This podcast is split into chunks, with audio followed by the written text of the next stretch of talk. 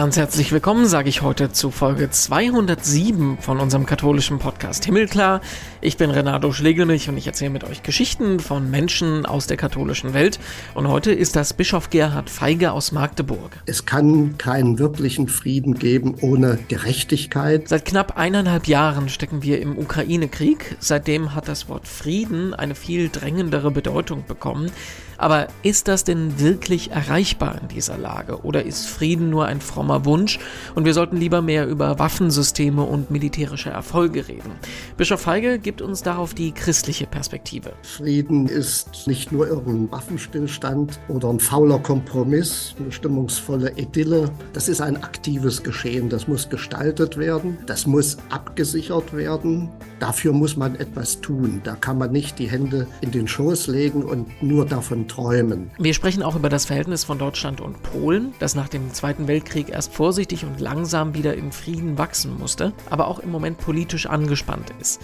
Es geht aber auch um den Frieden zwischen den Konfessionen. Bischof Feige ist Vorsitzender der Ökumene-Kommission der deutschen Bischöfe. Bei all diesen Themen kann der Friede manchmal weit weg erscheinen. Das ist aber kein Grund zum Verzagen, sagt Bischof Feige. Das hat er auch selbst bei der friedlichen Revolution 1989 in der DDR gemerkt. Es war ein Wunder, so, so würde ich das mal bezeichnen. Und äh, die Konstellation der Großmächte hatte mit dazu beigetragen.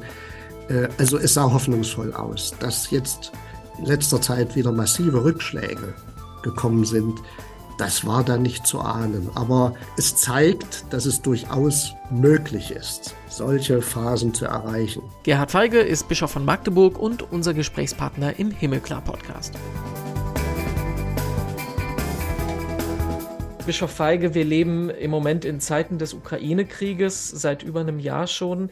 Stimmen, die für den Frieden aufrufen, die werden oft äh, nicht so wirklich ernst genommen im Moment.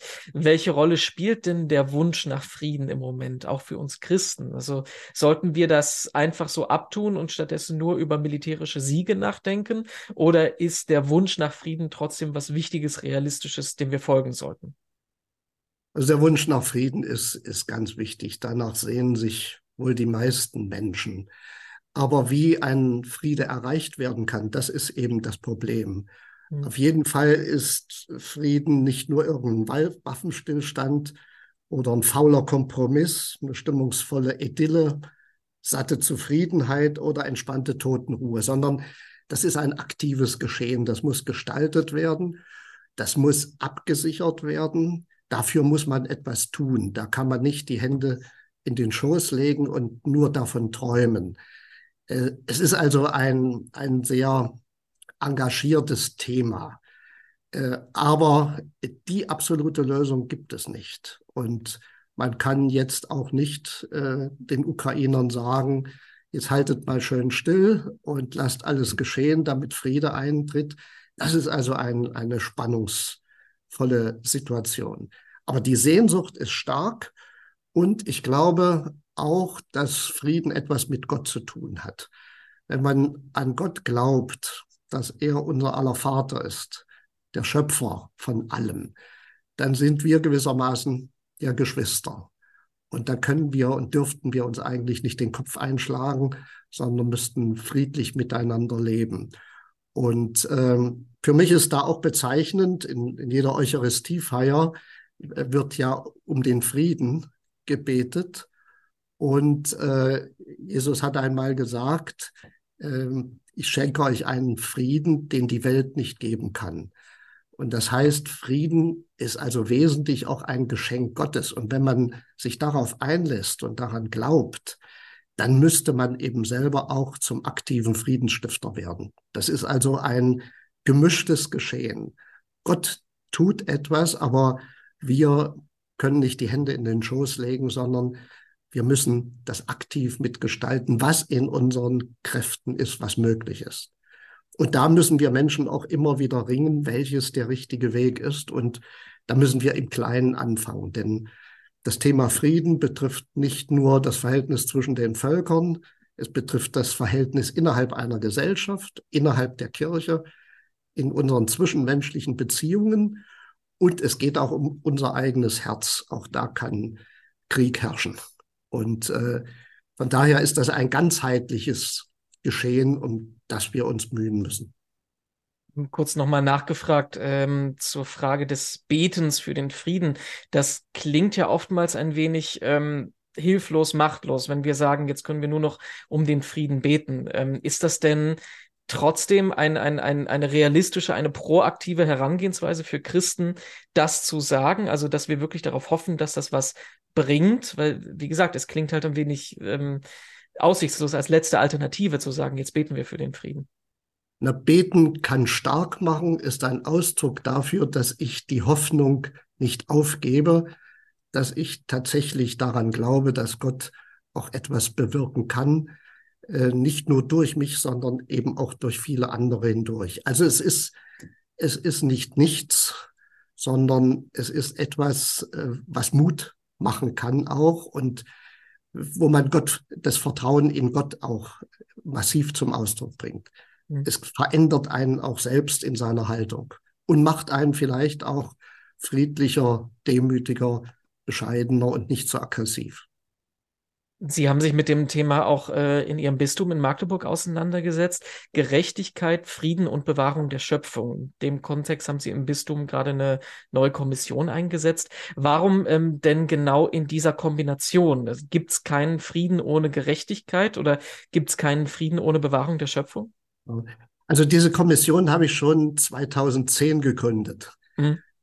2015 kam erst die Enzyklika von Papst Franziskus Laudato Si. Das heißt, das war uns auch schon vorher ein Anliegen und unsere große Bistumswallfahrt im Jahr 2010 hatte auch das Thema Gottes Schöpfung uns anvertraut. Das stand also im, im Zusammenhang. Und sowohl diese Kommission als auch dann auch die Enzyklika von Papst Franziskus Laudato Si machen deutlich, dass das zusammenhängt. Es kann keinen wirklichen Frieden geben ohne Gerechtigkeit. Und wenn die Schöpfung nicht bewahrt wird, sondern sinnlos ausgenutzt wird, dann schafft das neue Ungerechtigkeit und dann bewirkt das auch Kriege. Also äh, soziale Gerechtigkeit und, und, und die Bewahrung der Schöpfung, das hängt alles miteinander zusammen. Und vielleicht auch, äh, warum wir das in einer Kommission zusammen haben. dass einmal sind wir ein sehr kleines Bistum. Wir können nicht so viele Kommissionen gründen, aber die engagierten und qualifizierten Leute, die da drin arbeiten, die bereichern sich auch gegenseitig. Und äh, außerdem steht das in einer großen kirchlichen ökumenischen Tradition, äh, dem sogenannten konziliaren Prozess, den es weltweit seit 1983 gibt, später dann auch in Deutschland und wir in der DDR hatten 1988, 89, also in den letzten Jahren, auch solche ökumenischen Versammlungen mit diesem Thema Frieden, Gerechtigkeit, Bewahrung der Schöpfung. Das waren drei Versammlungen, eine in Dresden, die zweite in Magdeburg. Das ist besonders eben interessant und die dritte wieder in Dresden. Und äh, die Texte, die Überlegungen, die da äh, erarbeitet worden sind, die haben dann wesentlich in den ersten Jahren nach 1989 auch verschiedene politische Gruppierungen bestimmt. Die Texte finden sich also in deren Grundlagenpapieren auch wieder, so dass also diese christlichen Impulse wesentlich auch für die anfängliche Gestaltung jetzt der neuen Verhältnisse in unserem Land hier im Osten mit beigetragen haben. Hm, Sie haben es gerade eben schon gesagt, der Friedenswunsch ist ja auch was, was wir in jeder Messfeier immer hören. Äh, das Gebet für den Frieden, das haben wir gerade besprochen, aber trotzdem scheint das ja äh, auf unserem Planeten ein äh, frommer Wunsch, der eigentlich relativ wenig mit der Realität zu tun hat. Ich glaube, wir hatten seit dem Zweiten Weltkrieg, wie, wie waren es, zwei Wochen Frieden, die auf der Welt geherrscht haben und irgendwie so in der Größenordnung. Ähm, wie, wie sehen Sie das denn? Ist der Frieden was, was wir wirklich anstreben können, dass wir das irgendwann haben? Weil die Realität sieht ja ein bisschen anders aus. Also an einen absoluten paradiesischen Frieden auf Erden glaube ich nicht. Dafür sind wir Menschen zu unterschiedlich und auch zu gespalten, zu zerrissen, auch, auch innerlich. Es wird also immer Probleme geben. Äh, von daher erhoffe ich einen wirklich wahren Frieden erst am Ende der Zeiten von, von Gott her im Bild gesprochen, wenn das himmlische Jerusalem gewissermaßen auf uns zukommt und hereinbricht. Aber äh, trotzdem meine ich, dass wir da nicht nachlassen dürfen. Und es gibt, es gab und gibt Situationen, wo ein solcher Friede schon zu spüren ist, in kleinen Verhältnissen, aber manchmal auch in großen. Äh, zum Beispiel die Phase nach 1989, 90 hier im Osten, in Deutschland, in Europa, das war ja eigentlich wie eine Verheißung, dass es friedlich weitergehen könnte. Damals, äh, es war ein Wunder, so, so würde ich das mal bezeichnen. Und äh, die Konstellation der Großmächte hatte mit dazu beigetragen. Äh, also es sah hoffnungsvoll aus, dass jetzt in letzter Zeit wieder massive Rückschläge gekommen sind. Das war da nicht zu ahnen. Aber ähm, es zeigt, dass es durchaus möglich ist, solche Phasen zu erreichen. Ähm, Sie sind in Magdeburg gar nicht mal so weit weg von Polen. Nach dem Zweiten Weltkrieg ist die katholische Friedensarbeit der Bischöfe zwischen Deutschland und Polen wegweisend gewesen. Dabei ist das Verhältnis im Moment zwischen den beiden Ländern ja auch nicht unangespannt. Stichwort ähm, Reparationsforderungen zum Beispiel, was immer wieder hochkommt. Hat denn die Kirche, haben die Christen, haben die Bischöfe da die nötige Kraft, äh, weiterhin da solche Schritte der Versöhnung einzuleiten? Also wie, wie, wie könnte das Ihrer Meinung nach da aussehen, heute was zu bewegen? Es gibt Möglichkeiten, beispielsweise im Rahmen der Deutschen Bischofskonferenz. Es gibt eine Arbeitsgruppe zwischen polnischen Bischöfen und, und Deutschen. Ich gehöre dieser Arbeitsgruppe nicht an, aber ich weiß um, um deren Bemühungen. Aber wenn ich äh, in die Vergangenheit zurückblicke, und das möchte ich nochmal an der Stelle tun, hat Magdeburg dabei auch eine besondere Rolle gespielt. Nämlich ähm, ist in, in Magdeburg gewissermaßen die Aktion Sühnezeichen gegründet worden durch den evangelischen Christen Lothar Kreisig. Und wir hatten von katholischer Seite dann bald den Günter Serchen, der also sehr engagiert damit gearbeitet hat und eigene Initiativen entfaltet hat. Und man sagt sogar, dass er vor dem äh, polnisch-deutschen Briefwechsel der Bischöfe äh, schon entscheidend mit dazu beigetragen hat, dass das zustande kommt. Hier wurde dann auch noch eine so literarische Gesellschaft, die Anna Morawska Gesellschaft gegründet. Also von daher hat Magdeburg da auch eine besondere Rolle gespielt.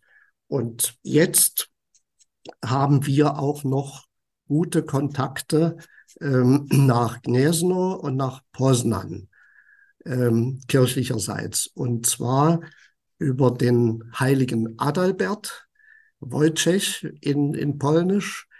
Äh, der kam aus äh, Böhmen, war dann in Magdeburg hier an der Magdeburger Domschule, ist dann Bischof in Prag geworden und die Reliquien werden in Genesen hauptsächlich verehrt. Und dieser Heilige verbindet uns und wir haben gute Kontakte und sind auch im Gespräch.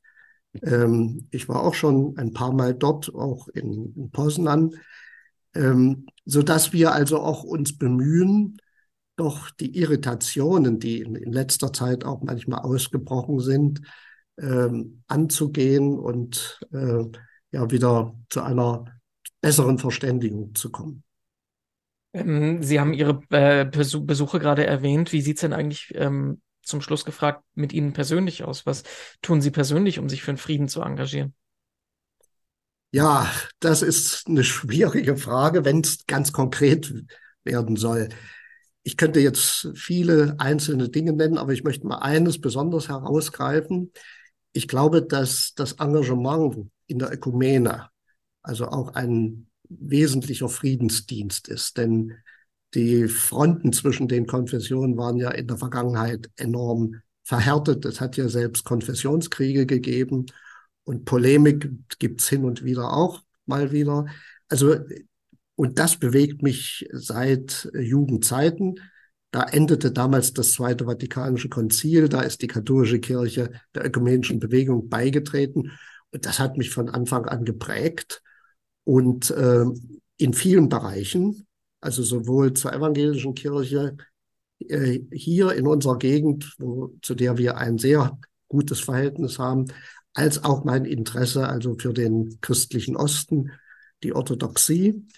Und äh, da möchte ich ein Beispiel nennen. Ich bin seit 2004 in einem inoffiziellen orthodox-katholischen Arbeitskreis, der den Namen Sankt Irenäus trägt. Und Irenäus ist ein Heiliger, der um 200 verstarb, der aus Kleinasien kam, der Bischof von Lyon war und sich in verschiedenen Konflikten in der Kirche um Versöhnung und Frieden eingesetzt hat. Und dieser Name ist also auch bezeichnend für unser Engagement in diesem Kreis. Und dort habe ich also seit fast 20 Jahren sehr positive Erfahrungen gemacht. Da hat sich etwas entwickelt, da ist Vertrauen gewachsen. Und das sehe ich als einen äh, Dienst, vielleicht einen kleinen Dienst, aber zum Frieden und zur Verständigung und Versöhnung mit beizutragen. Ja, das war unser Interview mit Bischof Gerhard Feige aus Magdeburg. Ganz herzlichen Dank dafür.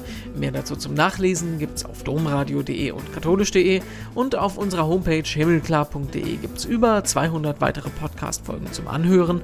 Und noch mehr von uns gibt es dann wieder in der kommenden Woche. Dann sind wir wieder da. Ich bin Renato Schlegelmich und bis dahin sage ich danke fürs Zuhören und bis bald.